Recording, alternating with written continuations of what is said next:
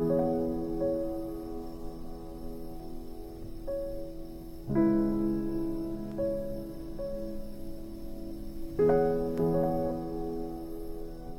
Moon and Sixpence, Volume 9, Chapter 1.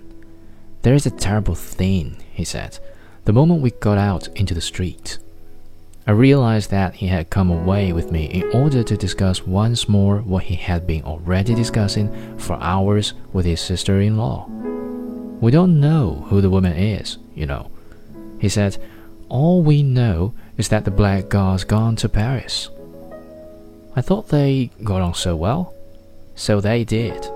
Why, just before you came in, Amy said they'd never had a quarrel in the whole of their married life. You know, Amy, there never was a better woman in the world. Since these confidences were thrust on me, I saw no harm in asking a few questions. But do you mean to say she suspected nothing? Nothing. He spent August with her and the children in Norfolk. He was just the same as he'd always been.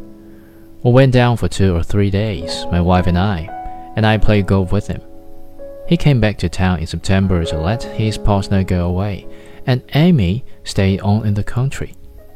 They'd taken a house for six weeks, and at the end of her tenancy, she wrote to tell him on which days she was arriving in London.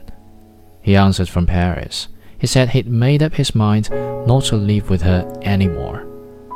What explanation did he give? My dear fellow, he gave no explanation. I've seen the letter, it wasn't more than ten lines. But that's extraordinary.